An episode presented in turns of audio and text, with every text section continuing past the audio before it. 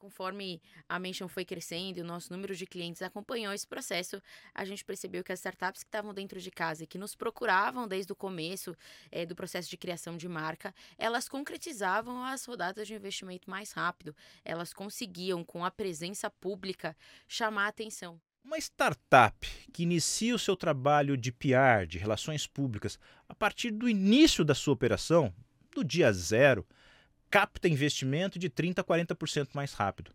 Quem disse isso? A Beatriz Ambrosio.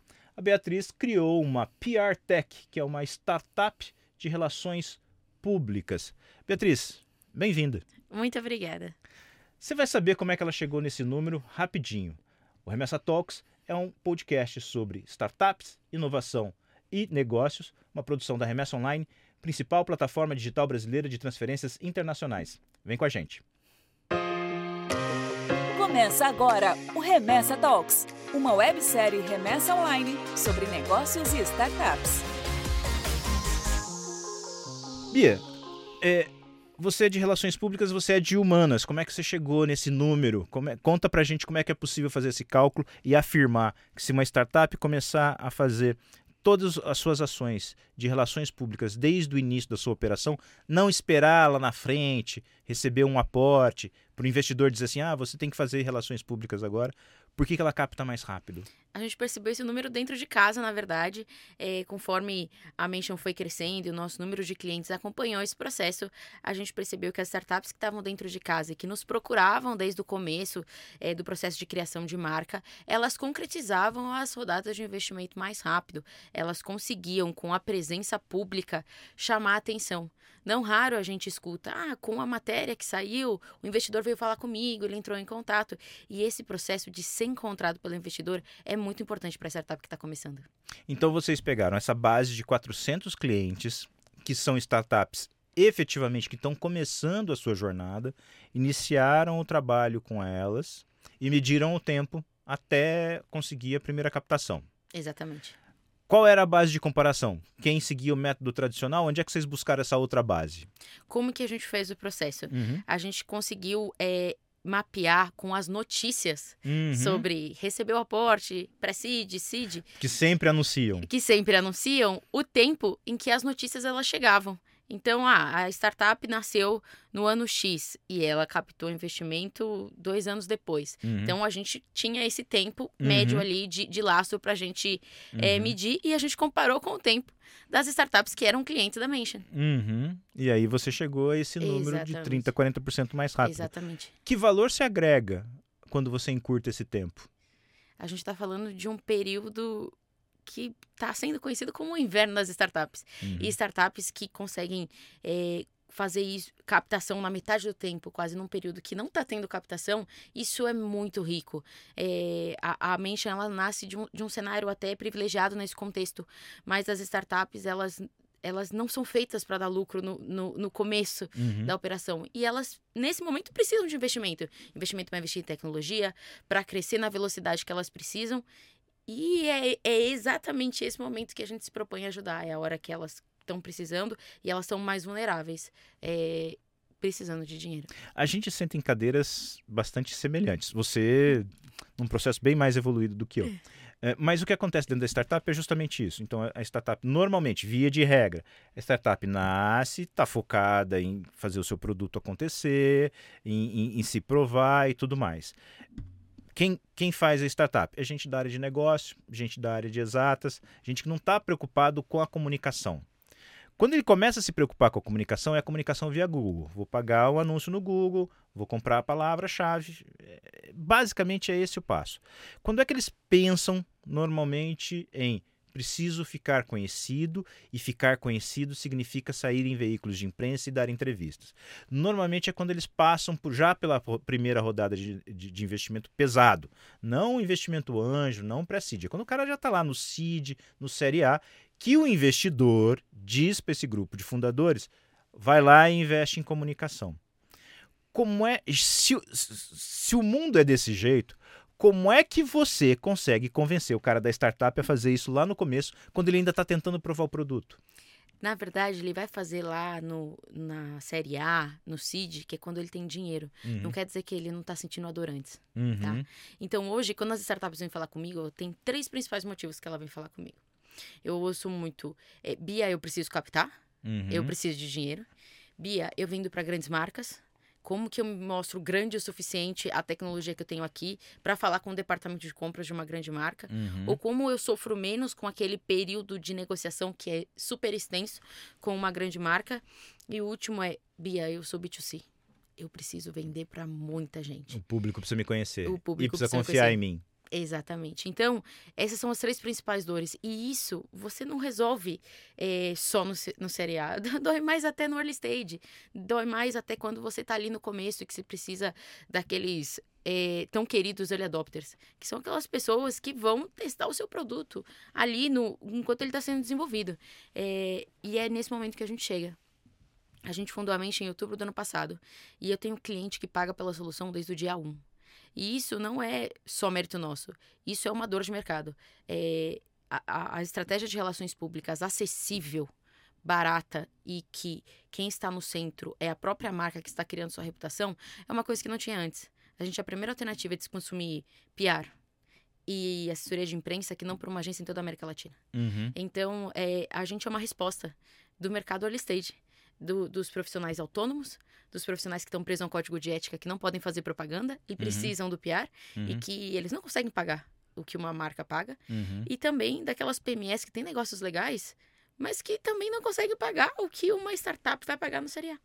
E, e- e o que você está tocando é uma realidade que eu já vi do lado de cá.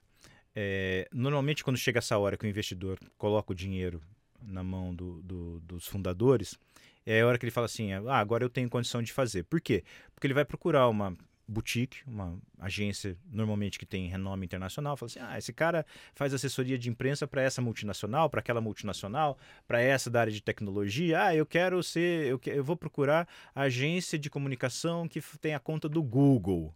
É. Só que o cara não é o Google, ele tem características específicas. Aí ele compra um pacote Google, mas ele não tem uma empresa Google para ser trabalhada. Então ele paga muito caro por isso.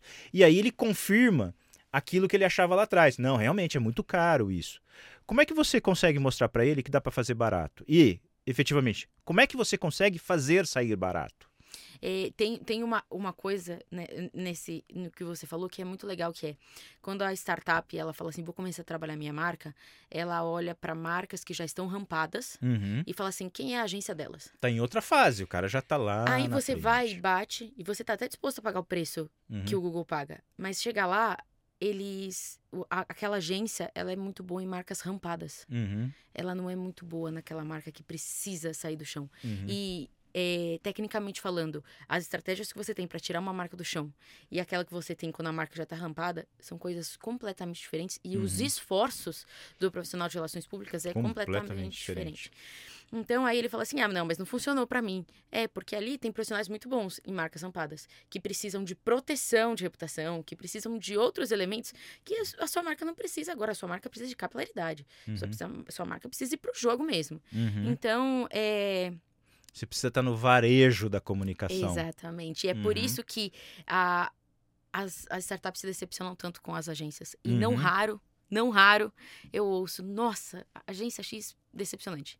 E aí, quando eu olhei e comecei a pensar na Mention, ter a ideia da Mention, eu, eu- eu- o meu ponto, a minha hipótese, meu ponto que eu, de inflexão era, tem que ser barato. Uhum. Eu vou desenhar um produto, eu vou, eu vou modelar tudo para que seja barato. Ficou caro, eu não vou querer Uhum. porque eu quero que a marca ela esteja pelo menos disposta a tentar relações Uhum. públicas. A gente está falando de, uma, de um processo de criação de reputação que eh, leva pelo menos seis meses para você começar a ver. Depois que você vê, você- ele se solidifica em dois anos. E a marca precisa ser concisa nesse Uhum. meio tempo. Então, como eu faço alguma coisa que as pessoas precisam manter por muito tempo e que tem um, um gap, tem uma lacuna de mensuração gigante, a gente deixa barato para a empresa tentar. Uhum. Normalmente, nessa fase que a empresa não está tá sem grana, ela vai buscar aqueles publicadores, né? Que você paga um, um, um valor X, você escreve um texto, alguém do outro lado aprova ou manda você revisar, e aí, quando está tudo certo, ele dispara para ser publicado. Dentro de um domínio muito específico, né? Você não está nas páginas do jornal. Você está num lugarzinho do site. Que se alguém der uma busca específica, talvez encontre o seu conteúdo. Você não faz isso. Como é que você faz o cara sair no jornal com um custo baixo? É, é perguntam bastante co Uhum. como, como a gente se compara e como a gente se posiciona. É, a gente é completamente orgânico. A Uhum. entrada de pautas na Mention, e eu, eu falo sempre isso, quem aperta publicar é o jornalista. Uhum. Tá. Então a decisão é sempre dele. O que a gente pode fazer daqui, o que a gente faz na Mention? A gente usa tecnologia, a gente cria um conteúdo estratégico, mensagem-chave refinada, tudo bonito. Uhum. E a decisão de publicação é do jornalista. Sim. E como que a gente faz isso? A gente tem três pilares dentro da Mention que, que nos ajudam e, e nesse processo. O primeiro é a tecnologia. Tá? A gente tem uma plataforma que tira a camada de serviço que normalmente se encontra numa agência e a gente deixa a jornada self-service. Então é o cliente que pede o conteúdo, nós que criamos. Mas é o conteúdo é pedido pelo cliente, o cliente aprova o conteúdo pela plataforma e ele consegue acompanhar o processo de negociação da pauta e todo esse processo de menção na imprensa, tudo via plataforma. E a segunda tecnologia que a gente tem é uma tecnologia patenteada que a gente consegue calcular a probabilidade de encaixar aquele assunto em determinado veículo e de- com determinado jornalista. Uhum. Então, vamos, vamos a, a busca é sempre por termo. Então, vamos supor o termo relações públicas para startups. Uhum. Eu recebo nessa tecnologia. O veículo que mais publicou sobre esse assunto nos últimos cinco anos foi esse. O jornalista que mais escreveu sobre o assunto foi esse. E ele geralmente vem associado a esses cinco termos. Uhum. E aí, em- grosseiramente falando, é quase um SEO para o jornalista, para o veículo de imprensa. Porque eu consigo ser 90% mais eficaz na minha oferta de pauta do que uma, uma agência que faz esse processo de match offline, que faz, é o profissional que faz, que monta essa, essa tríade. Então, esse é o primeiro ponto na mente em tecnologia. A segunda é matriz de especialização, que é a pessoa que vai ser o seu ponto de contato não vai ser a pessoa que vai criar o conteúdo e não vai ser a pessoa que vai negociar. Uhum. Porque aí eu garanto que quem tá fazendo é super especialista no que tá fazendo Uhum. e não fica aquele negócio de um atendimento de conta te ser responsável por tudo dentro da conta para você e mais cinco empresas. Uhum. É, E o último é o preço. O meu preço, se- se- o, o valor médio de uma agência é 6 mil reais mês. A Mention começa em 250 reais. Então a gente consegue baratear porque a gente tem tecnologia para isso e porque quem está no centro do processo é o cliente. Uhum. Então, o meu desafio como mention é colocar o cliente lá e o cliente se vê na posição de, de ser o dono da sua própria reputação e gerir esse processo. Uhum. Mas funciona. No começo, é, é, é, tô- te falando, tô te dando exemplos e dizendo assim, no começo, é de, de anos sentado na cadeira que eu tenho Com sentado. certeza. É, no começo, você. é, quando, quando a startup vai lá e decide fazer é, PR, ela normalmente acha que a agência vai resolver tudo. E põe desse lado aqui, quando muito, alguém da área de comunicação, mas não um jornalista para falar com você. Então, aquela pessoa que tem condições de olhar para dentro da empresa e dizer assim: aqui tem notícia, aqui não tem, virar para você e falar assim: Bia, esse daqui é o caminho, definir uma pauta assertiva, não existe. Porque a empresa não sabe nem que precisa dessa pessoa. Como é que você consegue ser efetiva quando a empresa do outro lado é tão pequenininha que muito provavelmente no, no dia zero da startup só vai ter os fundadores? Como é que você vai conseguir tirar dessas pessoas essa informação com valor de notícia dentro de um processo automatizado? Porque eu acho que essa é a chave do negócio, né? Com certeza. É ensinar a fazer critérios de noticiabilidade. Uhum. Então, e essa identificação do que é notícia é, é um dos pressupostos. Então, a gente já entendeu que quando a plataforma ela fosse para uso dos nossos clientes, ela tinha que conter essa informação. Porque Uhum. senão a gente ia cair no desuso, né? A gente, Uhum. se, se ele não sabe como pedir, ele não pede. Uhum. Então, o que a gente faz é a gente surge como uma universidade do PR. Uhum. A gente tem conteúdos, ferramentas que dão é, esses, esses insights, que dão essas informações necessárias para o cliente criar a pauta. O mundo ideal, do outro lado, é ter alguém que saiba. Então, gente não substitui jornalista. Aliás, o mundo ideal é que tenha alguém dentro de casa que saiba fazer critérios de noticiabilidade. Mas se a gente quer também é, como tra trazer esse cliente para o centro, ensiná-lo o que é, como que faz, porque aí eu não preciso estar em todas as conversas, ele consegue fazer. A ideia é que quando é, é muito mais fácil a gente estar sentado numa mesa de conversa e falar assim, ah, isso aí fala com marketing, isso aí funciona. Uhum. E eu uhum. quero que em pouquíssimo tempo é fala com o PR, porque isso aí funciona. Uhum. É, é dar esse lastro para que eles consigam se reconhecer ou de fato falar assim: talvez eu precise de alguém dentro de casa que resolva isso para mim. Uhum. Uh, onde é que entra a tecnologia dentro desse processo? Porque para você fazer isso em larga escala, de forma eficiente, como você está me dizendo que faz, não é simplesmente com, com um time de especialistas. Você tem que ter escala, e a escala você precisa de automação. Qual é a automação que você botou dentro de casa? Qual é a automação que a Mention tem? É, a gente tem a plataforma, então o SaaS, que tira essa camada de serviço que uma agência normalmente tem, e o famigerado Chat GPT, que nos ajuda na produção de conteúdo. Então, hoje, 70% dos conteúdos são produzidos via chat GPT. E não é que 70% do total de conteúdos, é 70% do texto uhum. que a gente tem dentro de casa é feito pelo chat GPT.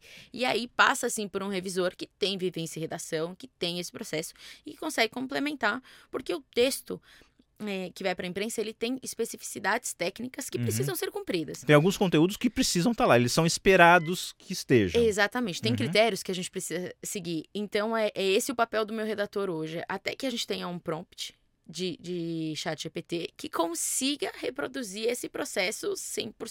Uhum. Mas a gente é, entende que esse é um processo que leva tempo e que a gente está super disposto a aprender com ele. Então, hoje o, chat GPT já faz parte da, da operação, mas ele não substitui uma pessoa. Uhum. Então, ou seja, você tem um software as a service que o teu cliente entra, se loga e faz o pedido, digamos assim é, preciso, o assunto é esse, as informações, tem que responder as perguntas básicas. Exatamente. O que, quem, quando, onde, por quê. Colocou ali, ele responde. A inteligência artificial, treinada para produzir um conteúdo em formato jornalístico, pega essa base e faz o primeiro processamento. E aí você tem um especialista para olhar aquilo, dizer isso tá bom, isso não tá, ajusta aqui, ajusta ali e complementa o que ficou faltando. Basicamente isso. Exatamente. Velo... Qual é a velocidade disso? Eu abri o, o software, inseri o primeiro dado, quanto tempo depois você está com o release pronto? É, a gente pede ali uns três dias para o cliente, mas entre o cliente pedir e o texto estar pronto pelo tá chat GPT, ah, é... ah, isso é segundos. Isso é, 30 segundos para uhum. acontecer, porque a gente tem aquela API que, que se conecta e tudo uhum. isso é, conversa. Mas a gente pede três dias, porque a gente tem as camadas de revisão, e quando o cliente recebe o, o material, a gente já tem montado a estratégia de divulgação uhum. para ele, porque a divulgação também é responsabilidade da Mention. Isso Aqui, o chat GPT não faz. E isso o chat GPT não faz. Num futuro muito breve, talvez. Uhum. É, mas ele ainda não faz. E a gente já manda com uma estratégia de divulgação. Então, ele já vai entender quais são os veículos prioritários para a gente conversar e o porquê. Porque uhum. a gente já usou nossa tecnologia que consegue dar para a gente ali a, a maior probabilidade de encaixe. E essa tecnologia é uma tecnologia generativa que a gente tem dentro de casa uhum. e que lê os veículos de comunicação do Brasil, todos eles, e consegue dar para a gente a probabilidade de encaixar aquele assunto. Uhum. Aí você sabe, então, quem é que cobre, a editoria que cobre, é, efetivamente o, o nome do repórter que, que faz aquilo. Exatamente. E aí você consegue, através da, das ferramentas que já, são, já existem, checar e descobrir qual é o e-mail daquela, daquele jornalista para colocar aquele conteúdo lá. Mesmo assim, a Mention hoje ela cobre toda a camada operacional desse processo. Então, uhum. o conteúdo é criado lá, a gente tem a base de jornalistas do Brasil uhum. e a gente tem também o processo de clipping, que a gente tanto conhece, uhum. mas que é, da porta para fora é um bot, um robozinho que lê os resultados, as menções na imprensa e que a, o cliente recebe via plataforma. Uhum. Uhum. Você está com quantos anos em operação? é, a Mente nasceu em outubro do ano passado, uhum. é, mas eu trabalho é, com assessoria de imprensa há uns 10 anos. Então, a Mention começou em outubro do ano passado. A gente está fazendo essa gravação finalzinho de julho de 2023 Portanto, a gente está falando aí de 7, 8, 9 meses. Exatamente. É o tempo de uma gestação de um bebê. Onde é que você. Como é que você consegue captar os seus clientes? Porque é o que eu falei agora há pouco. É, você está captando cliente numa fase que o cara está arrancando o cabelo para provar o produto dele. Ele vai virar para você normalmente vai falar assim: ah, mas não é a hora disso. Como é que você capta o teu cliente? É, tem, tem algumas coisas é, do early stage que a mente não se encaixa, Uhum, tá? E isso é uma coisa que eu preciso falar. Então, uhum, porque são dores diferentes. Então, a primeira coisa é que o, o, o famigerado break-even, a mente já nasceu com ele. Os uhum, clientes pagam pela solução desde o dia 1. uhum, tá? E nunca foi feito grandes investimentos por parte de fundadores e cofundadores uhum, para fazer o produto acontecer. É, porque a gente já tem lucro. uhum, Veja, ser break-even não significa que você não precisa de um investimento nem correr em métricas de VC para acelerar o processo. uhum, Mas o que aconteceu foi que os clientes passaram a chegar. uhum, Os- e os clientes, é assim até hoje, a mente nunca fez nenhum esforço ativo uhum. de busca de clientes, a não ser num, num, num, assim, num passado extremamente recente, assim, semanas. uhum. Então, os clientes, eles chegam. E meu WhatsApp, eu brinco com meu WhatsApp hoje, ele é Uhum. Ele é distribuído igual do jornalista. Porque per- chegam até mim. Ah, fulano me indicou, o cliente Uhum. me indicou. Então, assim, a gente tem um- um- uma rede que cresceu completamente sozinha, completamente orgânica. Uhum. É, e a gente, ao longo desse período, a gente foi tendo pulsos que a gente conseguiu identificar período de sazonalidade, a gente conseguiu identificar que eventos são muito legais, Uhum. a gente conseguiu identificar uma série de coisas. Mas hoje a, chega organicamente pra mim. Você consegue trabalhar qualquer perfil de startup ou existe perfis que vocês veem que é mais eficiente tra- tra- eh, trabalhar a comunicação? Sei lá, comparar, a fintech normalmente funciona mais ou funciona menos porque está saturado, ou funciona mais porque tem mais veículos que cobrem fintech. O que, que você já percebeu nesse mercado? Você vai entender o que eu vou falar agora, que Uhum. é dentro das startups nem é um grande problema, mas performa melhor dentro da mente, não performa melhor na imprensa, a, não é nem a startup, mas a empresa que está disposta de fato a falar. Uhum, É aquela que quer falar dos seus números, é aquela que, fala, que quer falar dos seus crescimentos, da, da sua tecnologia, do seu processo e que está disposta a entender que eh, comunicação com PR ela não é publicidade. uhum, Então, a comunicação tem que ser transparente, não positiva. uhum. Porque tudo que é positivo o tempo inteiro não é transparente, nada é bom o tempo, O tempo inteiro. inteiro. Então, ah, mas é, não raro eu recebo. Ah, eu quero falar da minha rodada de investimento, mas eu não quero falar quanto eu recebi. Falei, Uhum. então você não quer falar da sua rodada de investimento. Uhum, Entendeu? Então é a, performa a marca que quer ir pro jogo. uhum. Aquela que, que quer de fato. Entende qual é a regra e fala, estou disposto a jogar. Tô disposto a jogar. Tô disposto a, a entender. Porque todo mundo quer a chancela de credibilidade que a imprensa dá. Uhum, Porque não tem hoje maneira mais eficaz de construção de reputação. Não tem. uhum. Do que um terceiro chancelando sua marca. Mas ele não quer passar pelo escrutínio. Mas ele não quer passar pelo escrutínio.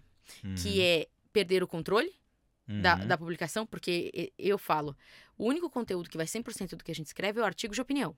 O press release ou a sugestão de pauta, qualquer outro, o jornalista usa para criar a matéria. Uhum, Então, a gente pode ter ali conteúdos com mensagens-chave refinadas, todo o processo. Mas quem vai escrever é o jornalista. E quem vai abertar a publicar é ele também. uhum. Então, é, você está disposto? Você está disposto a sentar e estudar? Porque não interessa se você fala da sua startup todos os dias na reunião do comercial. Mas quando você vai falar para o jornalista, se o jornalista ele cobre tecnologia, ele vai te fazer uma pergunta. Se o jornalista cobre negócio, ele vai te fazer outra. Se ele cobre relações públicas, ele vai fazer outra, falar Uhum. outra. E, digo mais, é, se ele é editor ou se ele é Uhum. o repórter, também faz diferença. Então, você tem que estudar. Uhum. Vai mudar porque muda o arcabouço, que é uma palavra que está muito em moda ultimamente, por causa de arcabouço fiscal e tudo mais, mas desse car- arcabouço cultural que o Exatamente. jornalista leva. Se você pega um jornalista jovem, com pouca experiência, eh, com pouca vivência, eh, muito provavelmente vai ser uma entrevista mais básica, porque efetivamente ele não tem toda essa gama de conteúdo. Você pega um jornalista experiente, ele vai sentar aqui e vai falar assim: ah, você já deve ter passado por isso, isso, isso. E como é que você resolveu tal problema? Aí você vai pensar assim: poxa, mas como é que ele sabe? Esses dias eu passei por uma situação semelhante. É, é, num dos nossos conteúdos, não foi o Remessa Talks, foi o De Olho no Câmbio, que é outro conteúdo, a gente estava com uma entrevista gravada. E, e, e quando a entrevista foi ao ar, uma pessoa, que é uma pessoa do meu relacionamento, assistiu, entrou no chat pelo YouTube e fez uma pergunta. E aí ele mandou, depois ele mandou um WhatsApp para mim. Ah, obrigado por ter feito a minha pergunta. Eu falei, cara, eu não fiz a sua pergunta. A entrevista era gravada, a gente gravou ontem com essa pessoa. Ele falou, mas foi engraçado porque é, eu mandei a pergunta em seguida você fez. Eu falei assim, é porque você pegou o gancho de uma resposta anterior, você fez a mesma coisa que eu. Exatamente. Eu falei, a diferença é que eu sei o que pessoas como você gostariam de perguntar para ele. Então é basicamente isso, né? Você tem, você tem que ter esse arcabouço para você poder estar tá antecipando movimentos. E quando o executivo vai para frente do jornalista que consegue antecipar movimento, a, a, entrevista ganha outro corpo, né? Exatamente. E nem todo mundo entende que isso pode acontecer, né? E, e eu falo muito que as entrevistas caem por causa dos porta-vozes. Uhum. Das marcas. Então, tem porta-voz que não segura a entrevista. Uhum. E segurar a entrevista é entender e estudar o suficiente para você falar do assunto adaptando para sua audiência. Então você tem que falar com o jornalista, você tem que saber do que esse jornalista ele está escrevendo, do que o veículo dele mais fala, qual que foi a notícia que ele escreveu hoje, uhum. o que, que ele está procurando. Uhum. Você tem que saber. Quando você vai fazer uma reunião comercial, você não vai ver sobre o que é aquela empresa? Uhum. que está querendo contratar o seu serviço. A mesma coisa é o jornalista. Você tem que se preparar para esse processo, para essa conversa. As pessoas não entendem que dar entrevista é igual sair da rede quentinha e pular na água gelada. Uhum. E que tem uma grande responsabilidade aqui. É desconfortável. É uma grande responsabilidade que você tem. Então tem que estudar. E uhum. aí a, a, primeira coisa, ah, mas o que, que eu preciso para começar? Me pergunta. E eu falo assim: tempo. Olhar uhum. para sua agenda na semana e falar assim: quanto tempo eu vou me dedicar a estratégia do PR. Uhum. Quanto tempo eu vou me dedicar a olhar para minha operação e entender o que tem de novo ali que eu posso contar? Uhum. Olhar para a história da empresa e entender o que, que eu posso falar. E é isso que essa é a responsabilidade que eu quero que a empresa tenha. Uhum. É essa a responsabilidade que as marcas precisam ter sobre as próprias marcas. Uhum. Agora, como é que você conseguiu chegar nesse modelo? Porque você também precisou acumular quilômetros de, de experiência para poder chegar e falar assim, ó, esse é o produto que vai fazer a diferença. Da onde é que você veio e por que, que você teve essa ideia? É, eu trabalho com assessoria de imprensa há muito tempo, muito tempo assim voltado para marcas de tecnologia. Então, fui das grandes marcas de tecnologia até chegar nas startups ali e fui a contragosto, tá? uhum. tá? Fui, fui achando que era um, um universo estereotipado da bermuda e do chinelo que a galera vai trabalhar e escorrega na piscina de bolinha, tá? Você e... tá falando da startup que eu trabalhei? e, foi, e foi isso. E eu sempre falo que eu tava muito errada. Eu tava muito uhum. errada. O que eu encontrei foi, na verdade, um universo que geralmente as barreiras é, que o mundo corporativo impõe, elas são menores ou elas são mais disfarçadas, digamos uhum. assim. Então, se tem espaço lá para você fazer, não importa a sua idade, você pode ir lá e fazer. Se você tem o conhecimento que precisa ser usado em determinado, vai ser usado, vai ser feito. Então, várias coisas que são os níveis hierárquicos e as burocracias que a gente encontra numa empresa tradicional e que me arrepiavam desde sempre, eu não encontrei. E eu consegui performar muito bem de, dentro desse contexto de startup. Então, tive passagem por startups que são hoje unicórnios, que são hoje é, gigantes, é, que passaram por, por processos de internacionalização. E, e aí eu comecei a perceber que conforme eu mudava de uma startup para outra, eu já sabia o que eu ia achar. Uhum. Então, ah, era, era uma Logitech, era uma Ediartech, era uma Edtech, era uma, uma startup de cripto. Mas eu já sabia como que era o processo de rampar a marca, o processo que tinha que ser feito. Então eu não tinha mais surpresas em termos que de... Que fase do negócio eles estão, o que, que é esperado nessa fase do Exatamente. negócio, quais são os, os gargalos que essas empresas têm. Exatamente. É. Então era sempre... É, vamos lá, contar a história, tem a jornada do herói, aí tem a rodada do investimento, e aí você tem que trabalhar as, as especialidades que tem dentro da startup, falar dos números, e aí tinha uma marca que tinha um cenário um pouco mais complicado aqui, a outra mais lá, mas era sempre a mesma coisa. Uhum. E aí eu falei, caramba, não, não é possível que eu tô falando com marcas que captam 500 milhões, com marcas que têm muito dinheiro, e eu vou fazer sempre igual. Uhum. Eu tô passando por negócios que são completamente diferentes, que têm fundadores incríveis e que têm histórias diferentes para contar, coisas diferentes, mas o processo é igual tem alguma coisa errada com relações públicas. Uhum. E que não é possível que toda vez que eu tenho que passar uma pauta para alguém, eu tenho que ir num grupo que está no Facebook que tem 16 mil pessoas e que é ali que você pega a pauta, é ali que você negocia a pauta, ou você tem que mandar mensagem no WhatsApp do, do jornalista e descobrir que ele tá de férias? Porque você manda mensagem e fala, não dá, eu tô de férias. Uhum. Ou você tem que mandar mensagem, é, tem que mandar por e-mail e torcer pra ele abrir. Uhum. Eu falei, não, tem alguma coisa errada. É, é, é, não, é, se a marca é grande, se a marca é pequena, é feita do mesmo jeito. E não pode ser assim. Uhum. Não é possível que uma marca de tecnologia tão gigante vai contratar e eu vou abrir um Excel. Uhum. Então, foi daí que surgiu o processo e, e, e foi se, se juntando a coisas de vivência na área de tecnologia e na área de produto, que são rotinas dessas, dessas áreas que são muito preparadas para o trabalho remoto, que são muito preparadas para o trabalho lastreado por tecnologia e que eu não tinha eu não tinha o suporte dentro de relações públicas. Relações públicas tem um negócio que, que eu morro um pouco, eu falo que é se, se você dá um dinheiro para um cara de TI e fala assim, eu preciso dessa solução em X dias, o cara vai olhar um montante de dinheiro e vai falar assim, ou você me aumenta a quantidade de dias, ou você me dá mais dinheiro. Nisso não dá. Uhum. O cara de comunicação bota um sorriso daqui aqui no rosto e fala assim, Vamos vamos, que dá. E não pode. Não pode ser assim. É por isso que é deduzido como gasto no balanço patrimonial, não Uhum. é deduzido como investimento.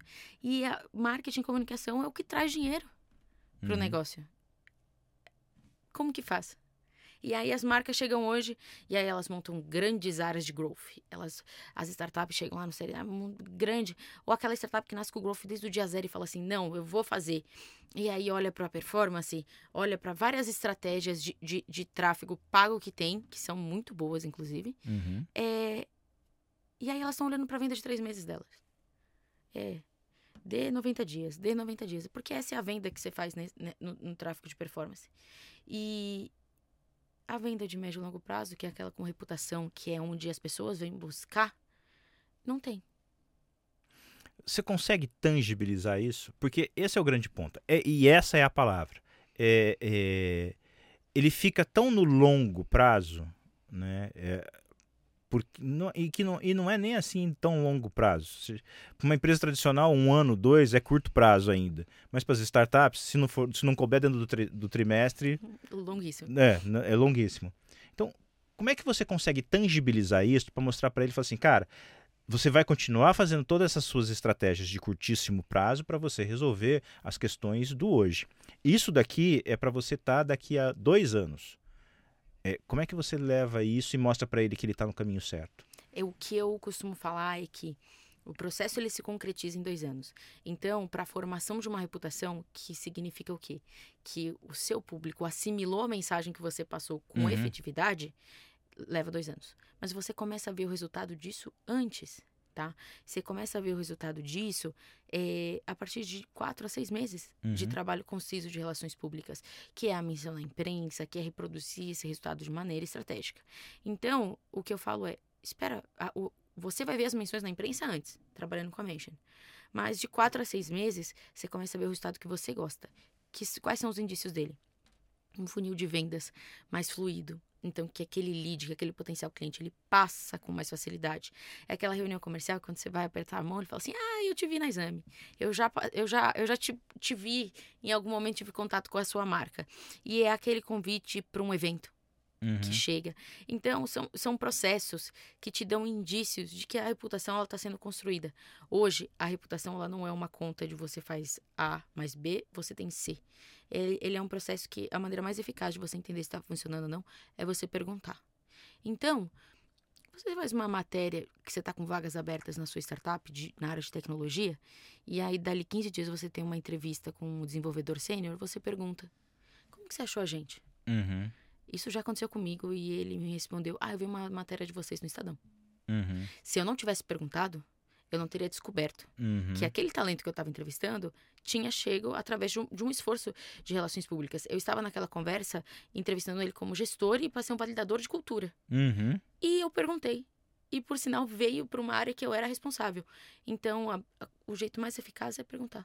Como Uhum. você chegou? Como você conheceu? Como que você fez? Porque nem sempre o resultado vai ser sair na exame hoje e eu tenho um pico de, De acessos no meu site ou tem um pico de vendas. Não é assim. Eu costumo dizer que dentro do contexto de marketing, relações públicas está no remarketing. Uhum. Então, a pessoa vai ver sua matéria na exame e falar assim: será que é para mim? Aí ela vai entrar nas suas redes sociais e no seu site. Se você tiver um bom site, uma boa rede social, Uhum. ela vai entrar no seu remarketing, porque ela teve contato com a sua marca. E aí a sua estratégia de tráfego pago vai chegar aqui de uma maneira ó, maravilhosa, vai resolver o problema. Se seu site e seu, sua rede social é ruim, você Uhum. parou ali o processo. Uhum. E, e- e isso que você está trazendo, é, ele, é, ele é muito clássico. Por que, que eu digo que é clássico? Porque você vai ter no time da startup gente é, do, do- da exatas. Essas pessoas de exatas vão querer transformar tudo num gráfico. Sempre vão querer é, colocar isso num desenho e vai dizer assim: tá, em que, que horas a matéria entrou no telejornal? Entrou aqui. Teve um pico de acesso? Agora. Aí ele quer cruzar o horário da matéria com o, com o pico de acesso do dia. E às vezes não acontece. Dependendo da matéria, pode até gerar algum pico, né? Mas ele vai procurar isso. Ou ele vai querer começar a fazer teste, né? Ah, e eu vou trabalhar duas praças diferentes, porque ele vai querer provar. Eu vou, eu vou usar duas praças diferentes. Uma eu vou fazer PR, outra eu não vou fazer PR. O famoso teste AB. E aí ele vai querer medir isso como Re- retorno de lead. Nem sempre um PR vai te gerar lead. E não é nem esse o objetivo. Porque não é. É. Porque não é. É, é, é, é- é a mesma coisa se você quiser que, desejar que o Remessa Talks te encha a caixa de, de leads.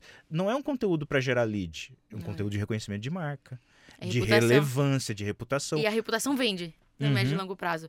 Olha, eu vou te falar o que aconteceu comigo. É, eu trabalhava em determinada startup e aí toda vez que a gente saía na TV alguma coisa, é, eu perguntava, teve um pico de acesso no site? Teve. Ah, a gente notou um crescimento no dia que saiu a matéria. É, mas a gente precisa fazer uma análise estatística causal pra Uhum. entender. E aí fez a primeira vez, ah, bateu, legal. Aí na segunda vez fez, aí me responderam assim: Olha, Bia, aumentou 80% se a gente comparar com o fluxo normal do site, dos sign-ups e tudo mais, 80%. Mas isso não é suficiente dentro da análise causal pra gente atribuir a matéria. Uhum. Eu falei, 80% não é suficiente pra você atribuir? Ele falou assim, não é. Eu falei, então o que, que será que é suficiente pra você, Uhum. não é mesmo? Então, é, tem, tem essa empresa e aí tem a empresa que também aconteceu comigo. A gente tinha acabado de emplacar uma baita matéria na, na TV. E aí eu recebi uma ligação do, do head do comercial, bravo, muito bravo. É pra você parar de fazer imprensa. Eu falei, por quê? Ele falou assim, porque toda vez que você faz a imprensa, você lota a, a operação de telefonema. Uhum. E aí vem gente que não é qualificado, que Uhum. vem gente que não sabe o que a gente faz e que só fica lotando. Aí eu falei assim, eu vou te explicar o caminho. Ele viu a gente lá e aí ele vai no seu site, ele vai na sua rede social. Se a sua rede social e seu site não educa, Uhum. ele vai ligar mesmo. Uhum. Então o problema não tá na matéria, porque a matéria não foi feita para educar. Uhum. Feito para educar são os canais proprietários. Uhum. Então, vamos conversar sobre re- re- projeto de arrumar o site? Uhum. Vamos conversar sobre o projeto para melhorar a rede social? Porque nisso eu consigo ajudar. Uhum. Agora, parar de fazer matéria, eu não vou parar, não. Uhum. É, é, é, é, é muito interessante, porque se a gente for ficar pensando em case, junto eu e você, a gente fica uns três dias aqui pensando nos cases, do que dá errado do que dá certo. E, e de quantas vezes algum, alguém tentou provar isso através de um gráfico e chega no final das contas e diz, ah, não é conclusivo. Porque eu vi, você viu histórias diferentes de tentativas de provar a viabilidade disso através de um número, querendo um número mágico. E aí, quando eles não conseguem isso, a palavra é: ah, vocês são do marketing esotérico. Né? Já, é, é, essa, esse era, essa era uma, uma construção que eu sempre ouvia. Não, isso é coisa de marketing esotérico. Né? Porque você não consegue efetivamente provar. Você não prova, cara, porque as pessoas ainda não são digital. As pessoas continuam sendo analógicas, apesar dos dispositivos serem digitais. Os comportamentos ainda são analógicos. Talvez a gente chegue num, num ponto em que fique mais fácil disso acontecer. Quanto mais integrado com essa tecnologia. Por enquanto, a gente está nessa fase de transição. E essa fase de transição já dura algumas décadas. Né? Quanto tempo ela tem pela frente? Não faço a menor ideia. Mas ainda é difícil de provar com números comportamentos humanos, apesar de você conseguir ter é, estatísticas, tendências e tudo mais. É, como é que você, então, é, consegue, na prática, é, não, vou, não vou usar a palavra, eu ia falar doutrinar o seu cliente, para que ele seja efetivamente alguém capaz de produzir esse conteúdo. Porque quanto mais automatizado você tem, e você falou, se eu apareço na TV e o seu digital não é bom, eles vão para onde? Para o analógico. Pega o telefone e liga. Então, como é que você faz com que essa interação da tua plataforma digital com o teu cliente informando ela seja efetiva para que você não precise ficar ligando de volta para tirar dúvida? A gente faz isso ouvindo o cliente. Uhum. A gente faz isso entendendo não só as informações que ele precisa me passar, mas qualquer história que ele quer contar. Então, quando o cliente ele chega na mente ele vai é, usar a plataforma, ele tem ali uma jornada que é quase lúdica do processo. Então, qual a história que você quer contar? Você tem foto para ilustrar o processo? Quem é que está contando essa história? O que, que é isso? O que, que você quer no futuro com esse processo? Porque a gente leva ele para um caminho que ele consegue contar para a gente uma, uma história. Não raro, a gente recebe textos bem grandes desse processo, né? De, de briefing, que, é, que a gente chama. Porque a gente precisa guiar ele para a construção da notícia, para fazer esse processo. Mas ele tem, toda vez que ele vai pedir um conteúdo, ele passa pela mesma tela que é explicar o que é o conteúdo. Então, se ele quer um press release, a gente explica para ele o que é um press release e qual que é o uso do press release. Então, a gente fala assim, olha, com o press release a gente quer achar o que é notícia. A marca tá contando uma notícia, tá, tá levantando a mão e falou assim, eu fiz algo eu comprei alguém, eu lucrei tanto, eu estou contratando. É a marca falando. E aí, o que, que é interessante para a marca? A marca, a gente tem que achar, com aquele press release, a intersecção entre o que a marca quer escrever, o que o jornalista quer escrever e o que a sociedade quer, quer barra precisa ler. Uhum. E é esse pontinho. Então, aí a gente, às vezes, recebe briefing que é uma publicidade. Uhum. Que deve ser muito comum. Que deve ser e aí a gente volta com o processo de briefing e refaz para explicar justamente o critério de noticiabilidade. E a gente entende que é um processo de, de aprendizagem. Porque se você está sentando para produzir um briefing, você vai falar o que você quer falar. Uhum. E aí você cai na comunicação positiva.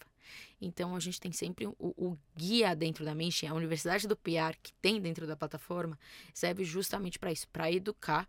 Mas a gente entende que isso é um processo de construção e que precisa ser feito. As agências não fazem.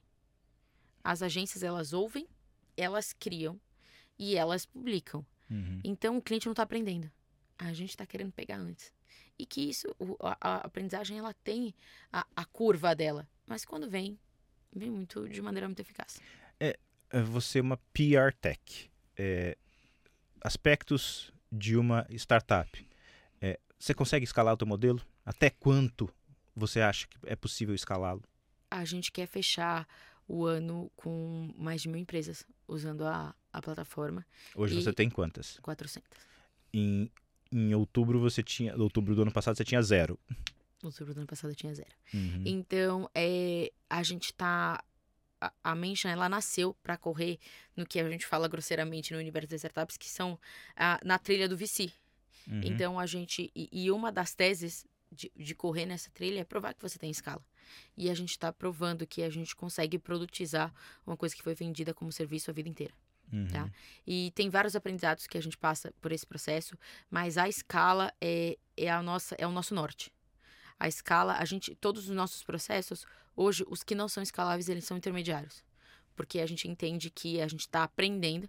Porque o Uber lá atrás, ele não começou com um aplicativo que alguém mandava a, a carteira de motorista o, o, e, e, ela era verificada em tempo real. Era uma pessoa que ia com uma lupa e identificar se a carteira de motorista era falsa ou não. Uhum. E a gente entende que de, desse modelo até o modelo automático, existe um tempo de formação de tecnologia e a gente está passando por ele. Mas a escala é o nosso norte que, que vocês desenvolvem dentro de casa? Que tecnologia vocês compram fora? Bom, o chat GPT eh, comprou fora. O chat GPT, sim. É, o resto é todo desenvolvido pelo nosso time de tecnologia.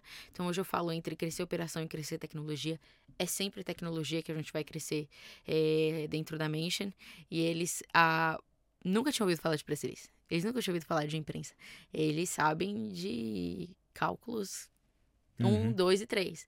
E aí a gente junto construiu um processo de racionalização de uma coisa que o comunicador não é ensinado a pensar tecnologia. Uhum. Então a gente sentou tecnologia e comunicação para junto construir alguma coisa e e tá funcionando. Uhum. Perspectivas para 2023 e 2024. Para onde é que vocês estão olhando? Você já falou, chegar no final do ano, mil clientes. O que mais? A gente quer fechar 2024 com 5 mil é, empresas dentro da plataforma e a gente quer trabalhar esse processo é, no nível América Latina. O que, que significa isso? Significa que é, hoje a Mention já traz empresas que estão em contexto é, fora do país, estão fora do país e querem chegar ao Brasil. A gente vai passar a atender empresas que estão no Brasil e querem fazer o processo de conversar com a imprensa fora do Brasil. Então a gente já tem um movimento de internacionalização sinalizado e a gente vai de fato colocar isso para acontecer com mais eficácia. É, comunicação tem muito de cultura é, e tem a questão fundamental que é o, a língua, o idioma. É, você vê que isso são, são barreiras ou são barreiras que não devem gerar nenhum tipo de dificuldade de transposição? Pergunto isso pelo seguinte: é, se a gente for olhar para Portugal, a língua é quase igual. Mas se você tentar fazer uma comunicação de PR, a dificuldade é tão grande quanto falar em alemão. Sim. Porque a cultura em Portugal e o idioma têm suas particularidades. E você tem que estar 100% assertivo. Como é que esse processo de internacionalização pode ser feito sem esses atritos? É, o, que eu, o que eu costumo dizer é que a, a maior diferença é que a imprensa de um país é, e o estágio de maturidade dela reflete muito sobre aquele povo, tá? Então, é, se a gente olha para a imprensa do Brasil, ela é uma, se a gente olha para um, uma imprensa de um país desenvolvido, ela é outra, completamente diferente. E a nossa maior preocupação não está nem na língua, é como saber identificar é, o estágio de maturidade da imprensa daquele local para que a gente cons consiga se, se é, comunicar de maneira eficaz. E essa é a nossa maior preocupação, não está no idioma. E como que a gente faz isso? A gente faz isso com tecnologia lendo as notícias.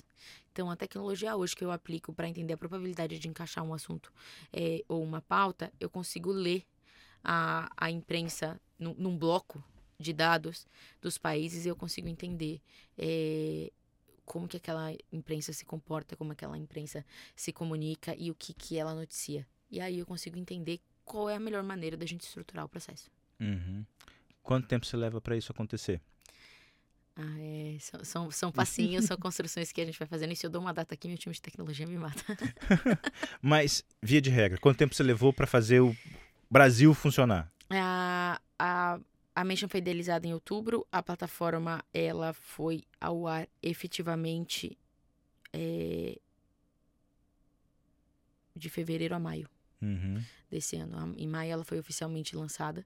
Então a gente está com três meses dessa plataforma rodando. Rodando eficaz, de, de maneira eficaz e, e com as com todos os clientes lá dentro. Uhum. É, pensa em investimento, uma rodada de investimento para escalar o negócio? Está no radar de vocês? Tá no radar, sim. A gente eh, tá olhando para isso de maneira mais curiosa, porque eh, a gente vem de um setor muito tradicional de, de, de atuação. A, a, eu falo que a Mention, ela não é uma empresa de RP com tecnologia, ela é uma empresa de tecnologia com RP. Uhum. Mas quando eu falo de RP, as pessoas, elas falam assim, opa, mas então é uma agência. Eu falo, não, Uhum. eu sou uma alternativa de consumir que não uma agência. Então, é, a gente tem um processo de criar esse discurso, de criar esse, esse contexto com fundos de investimento que, tão, que usam de, de estratégia de RP, mas num outro contexto. Então, a gente chega lá, a gente muda um pouco de ser, é, de servir o fundo na hora que ele quer dar a notícia das investidas, a gente passa a ser as investidas. Uhum. Então, esse processo que a gente está é, criando, mas eu tenho que dizer que para a gente já ter faturamento e já ter, ter passado pelo famoso break-even, a gente se vale muito disso para fazer esse processo com calma. Uhum. Legal. Bom, tempo encerrado. Beatriz, quero te agradecer demais. Obrigado por ter vindo aqui contar essa história, que acabou virando mais bate-papo do que entrevista, porque virou troca de experiência. Com certeza, com certeza. Foi um grande prazer. É, mas eu acho que é muito útil porque nosso público é formado por startups e eles entendem essa dor também. Com certeza. Eu tenho certeza que muitos que vão ver vão dizer assim: hum, eu já fiz isso, já tentei transformar isso num gráfico. Exatamente. Muito obrigada, foi um grande prazer. Legal, valeu mesmo. E agradeço você também que nos acompanhou até aqui. Lembrando sempre que o Remessa Talks é o seu podcast sobre startups, inovação e negócios, uma produção da Remessa Online, principal plataforma digital brasileira de transferências internacionais. Até o nosso próximo encontro. Tchau, tchau. Esse foi o Remessa Talks, websérie da Remessa Online. A gente se encontra na próxima rodada.